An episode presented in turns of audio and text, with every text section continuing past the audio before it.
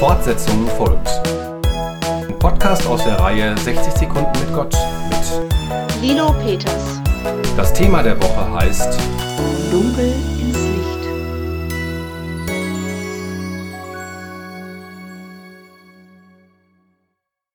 Ich bin ein Mensch, dem es nicht leicht fällt zu warten.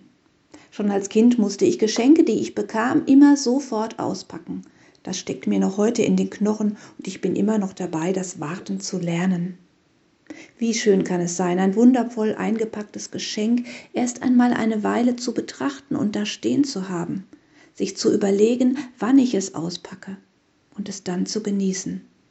Vorfreude ist die schönste Freude, sagt man, und genau darum geht es auf dem Weg zum Advent und später durch den Advent hindurch. Vorfreude verändert mich. Ich bin offener, wacher. Ich weiß, da kommt noch etwas.